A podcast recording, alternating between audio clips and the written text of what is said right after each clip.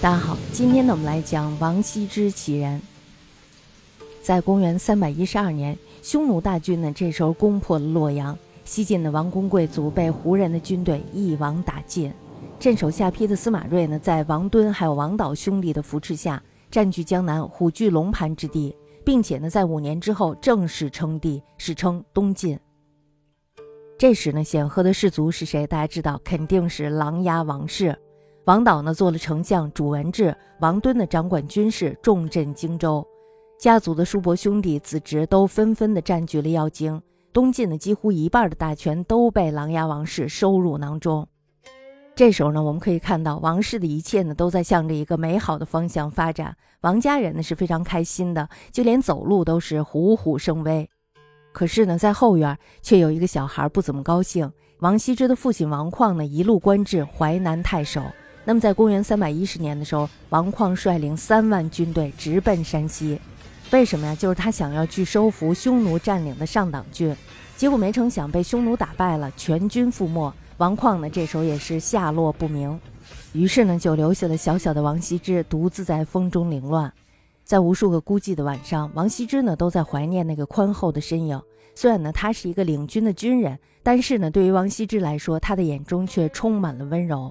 可是现在呢，却再也看不到了。王羲之呢，每天就不得不面对来自同龄人的白眼还有鄙视。那么那些家族里的人呢，对他也是冷眼相待。他的父亲的失败，让王羲之从小立下了大志向，读书做官，光耀门楣。对于琅琊王氏来说呢，他的志向只不过是锦上添花。但是呢，对于王羲之来说，这则是一条必须走到尽头的不归路。不过呢，好在琅琊王氏家大业大，没有父亲的王羲之呢，也能够享受顶级的教育还有生活。这呢，就让小小年纪的他表现得出类拔萃。在他十三岁那年，名士周乙呢在府上请客吃饭。那么在热闹的客厅里呢，达官显贵在周乙面前卖力地表演着，希望能够得到提携。那一天呢，恰巧王羲之也来了。但是他却不跟人争抢表演的机会，只是在角落里默默地吃着美食。这个时候呢，看惯了世人虚情假意的周乙，就看到了这个不争不抢的王羲之，这让周乙的感觉呢，就像是高山流水间的泥石流，如此的惹人注目。像吃货一样的王羲之，结果呢，恰恰被周乙给看中了。因为欣赏王羲之，周乙呢就把压轴菜牛心炙端到了他的面前，请他品尝第一口。这呢，原本是对最尊贵的客人才有的待遇，这也是王羲之第一次享受万众瞩目的滋味儿。从此以后呢，王羲之的好运就来了，好运来了，挡也挡不住。三年之后呢，太尉西涧想为自己的女儿择婿，于是呢，就派亲信下属拜谒王导，想让他推荐几个优秀的子弟。谁知道呢？王导大手一挥，说：“王家的孩子非常的多，个个都很优秀。”我呀也不推荐了，你呢自己来家里挑吧。听说太尉大人呢派人来挑选女婿，王家的子弟呢，于是这个时候就个个开始梳发型、穿新衣、包香囊，一个个呢打扮的像选美一样。就在兄弟们都忙着参加选秀的时候，王羲之呢正躺在书房里读书。太尉亲信呢这时候就兴冲冲的来选婿了。结果呢没成想一扭头，正好看到王羲之四仰八叉的躺在床上，一手摸着肚皮，一手捧着书。我们大家可以想象一下这个画面，非常的有趣。当王家的情况呢传到西涧那里的时候，这个西涧呢，他偏偏就喜欢上了小王同学的不走寻常路，于是呢，马上就定了下来，我要把女儿嫁给他。这时候呢，我们可以说王羲之是人在家中卧，妻从天上来。顺便呢，还创造了一个成语“东床快婿”。我们大家都知道，这个“东床快婿”呢，指的就是为人豁达、才能出众的女婿。那么，在短短三年的时间里，王羲之呢接连撞了两次大运，从此以后有名儿、有妻、有靠山，光明前程正向他大步走来。有家族的背景，还有他老岳父的提携，王羲之呢这时候不想当官都难了。那么就在之后的二三十年间，他从一个秘书郎起步，然后呢做到了征西将军府长史、宁远将军兼江州刺史，再到右军将军、会稽内史。他呢，顶着这个王右军的名头行走江湖，到哪儿呢都有人让着他、敬着他、巴结着他。他的人生呢，这时候似乎走上了一个巅峰状态。但是呢，王羲之一辈子做官，他都做了些什么？他又能做一些什么呢？在朝廷做官的时候，为了适应清谈的大环境，他不得不加入其中。可是呢，王羲之内心非常的清楚，清谈是没有前途的。于是他就在跟谢安游览健康野城时，站在城头上，指着山河说：“你看周围的大山小山连绵起伏，现在的天下局势呢，也是这个样子。我们必须要整顿精武，不能再轻谈了。”这个时候呢，谢安就看到了王羲之义愤填膺的样子。谢安呢，这时候暗自感到好笑。他说：“你看秦国的时候任用商鞅变法，结果怎么样呢？还不是二世而亡。”王羲之这时候一听呢，就怒了。他说：“这是一回事儿吗？”大家想想，这时候东晋是一个什么样的天空呀？那么在东晋的这一片污泥浑水之中，没有一滴甘露是可以生存的，要么就是同流合污，要么呢就是选择离开。那么就在王羲之的内心非常苦闷的时刻，殷浩呢帮了他一把。在公元三百四十七年的时候，桓温呢这时候平定了四川，成为朝廷的实力派。总领朝政的会稽王司马懿这时候呢就提拔了扬州刺史殷浩来对抗桓温。自从南渡以来，大家知道东晋呢就一直怀着一个非常伟大的北伐梦，但是这个梦的确成为了他们的一个梦。那么这时候呢，朝廷上就流传着，谁要是能完成北伐，恢复中原，谁呢就是再造乾坤的功臣，列疆封土，甚至呢可以走向九五至尊。大家知道这个走向九五至尊是什么意思，是吧？也就是说呢，可以当皇帝。殷浩还有桓温呢，他们争夺的就是北伐的主导权，而这个司马懿呢，他主导的是朝廷，支持的当然是殷浩。作为朋友，王羲之呢觉得有义务提醒一下殷浩，于是他就写了一封信给殷浩。现在国内的经济形势不好，农民的收入呢也不高，随时都会出现陈胜吴广之辈来搞事情。你不如呀，好好的整顿军队，养精蓄锐，等到实力足够再去北伐，这样必定会大功告成。殷浩看了这封信以后呢，就回了两个字儿：呵呵。大家要知道，他并不是这么回的，是吧？可以看到的是什么呀？就是殷浩他对王羲之的提议是不屑一顾的。那么，在公元三百五十三年的时候，北伐失败，在桓温的弹劾之下，殷浩被废为了庶人。如果说殷浩是咎由自取的话，那么对于王羲之来说呢，几万将士的牺牲，怀才不遇的人生，就像是一根绳子一样勒在了脖子上，这些呢，都让他喘不过气来。出身贵族，身怀绝技，志存高远，但是呢，却偏偏的遇上了一个黑暗的时代。王羲之呢，可以说是欲哭无泪。再加上他和扬州刺史王树的矛盾，痛定思痛之后，他做了一个决定，什么呀？就是他要辞职不干了。既然不能改变世界，那就去适应世界，哪怕泰山崩于前，心里呢也要歌舞升平。从此以后呢，那个官场上的王羲之死了。书圣王羲之呢，这时候涅槃重生。我们大家在这看到什么呀？其实他和苏轼是一类人，是吧？那么在忙忙碌碌的官场生涯中呢，王羲之留下的传世作品是很少的。一方面呢，是因为他公务繁忙；那么另一方面呢，就是因为他境界不够。直到他放弃了半生的执念之后，这才感受到真正的自由。那么在不知不觉中呢，王羲之的心境变了。他早年呢是学习魏夫人的书法，非常的飘逸，书如插花舞女，低昂美容，又如美女登台，仙娥弄影，红莲映水，碧沼浮霞。在半生的琢磨还有学习当中，他呢又博览了秦汉以来的篆、隶、碑等古迹，这首呢就形成了古朴刚硬的另一种风格。现在呢他闲下来，而且呢还自由了，这时候呢就形成了一柔一刚、一文一武两种字体风格。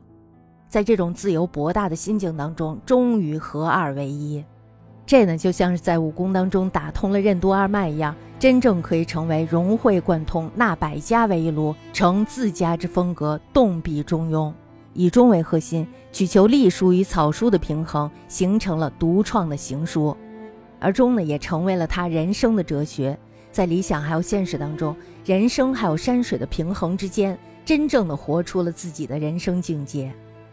王羲之的字儿呢实在是太好了，当时呢就有人给了一个评价，说翩若惊鸿，婉若蛟龙。其实呢，这个评价形容他后半生也是非常恰如其分。在王羲之的生命当中，他唯一的朋友呢就是书法。孤独寂寥的时候，他身边的只有毛笔还有纸张陪伴；难过无助的时候，龙飞凤舞的汉字呢，这时候带着他直上云霄；失意彷徨的时候，无数的帖子呢都在听他喃喃自语。为什么千年以来没有人能够超越他的境界呢？答案就在于此。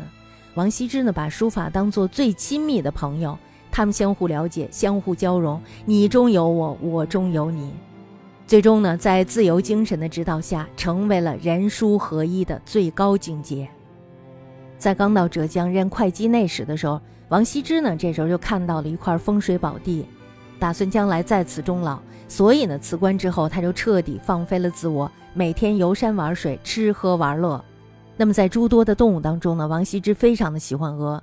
他听说呀，会稽有一个老太太非常的会养鹅，养的鹅叫声非常的好听。于是呢，王羲之就兴致满满，他带着自己的亲友，不顾山高路远，跑去听这位动物歌星的曼妙歌声。到达这个地方之后呢，王羲之刚敲开门就说：“大婶呀，能把你们家的鹅给我看看吗？”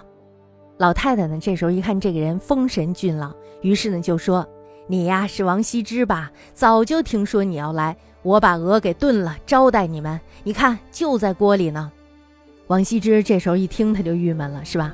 脸呢顿时拉得比驴脸都长，二话没说掉头就走。没过多久，他听说阴山有一位道士养的鹅也不错，于是他就拿了根拐杖拔腿就走。这次呢，他谁也没有带，自己悄悄的去了。到了阴山之后呢，王羲之看到了白白胖胖的大鹅，于是呢，这时候顿感心满意足。王羲之就说了：“说道长卖我一只鹅吧。”那么道长呢，这时候就说了：“说如果你能给我写一篇《道德经》，我就送给你。”写字儿呢，对于王羲之来说是小事儿一桩，一张纸哪有可爱的鹅珍贵呀？于是他就开开心心的写完了《道德经》，带着一笼子的鹅，高高兴兴的回家去了。我们可以看到什么呀？在这儿呢，我们可以看到王羲之的任性。有一年秋天的时候呢，王羲之看到房子旁边的橘子成熟了，这时候呢，他就想起了远方的朋友，打算把这个橘子送给他的朋友。他呢，亲自摘了三百个橘子，并且呢，写了一封信：“我这儿有三百个橘子，给你尝一尝鲜。但是呢，还没有霜降，再多就没有了呀。”后来呢，这橘子就被朋友给吃了，信呢却保留了下来。这呢，就是现在藏于台北故宫博物院的《凤菊帖》。又是一年的冬天，茫茫山野之间呢，下了一场大雪。那么在傍晚时分的时候呢，大雪停了。王羲之呢，正在屋子里吃着炖肉，喝着小酒，看着屋外银装素裹，正惬意的很的时候，忽然间呢，他就想起了一件事儿，于是呢，马上给山阴的老张写了一封信：“这里下了一阵雪，还好现在停了。你那里还好吗？”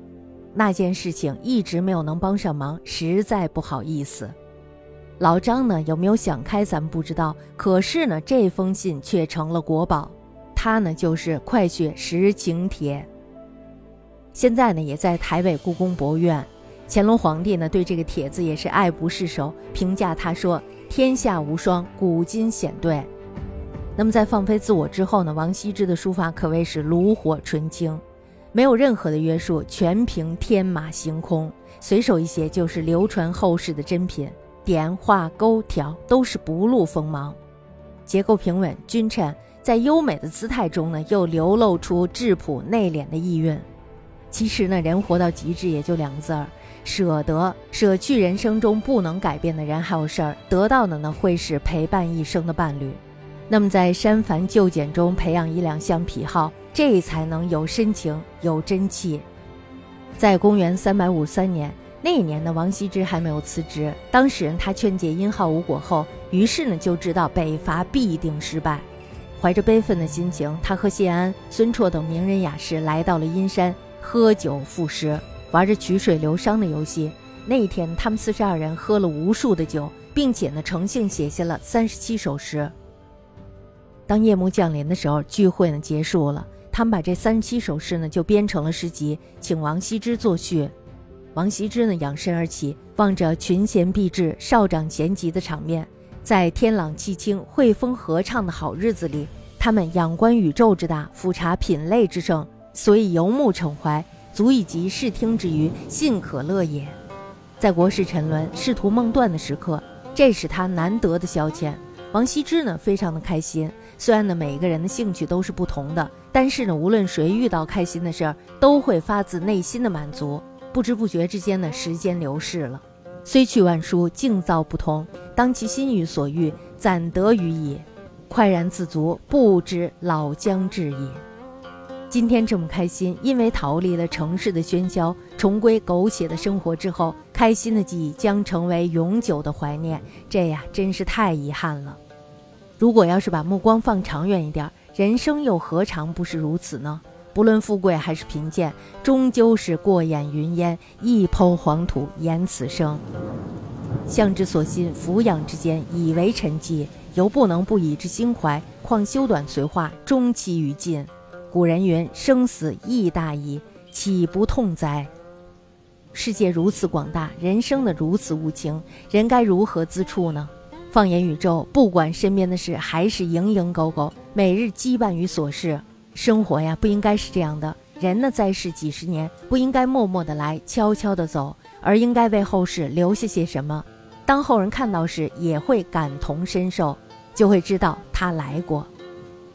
后之视今，亦犹今之视昔，悲夫！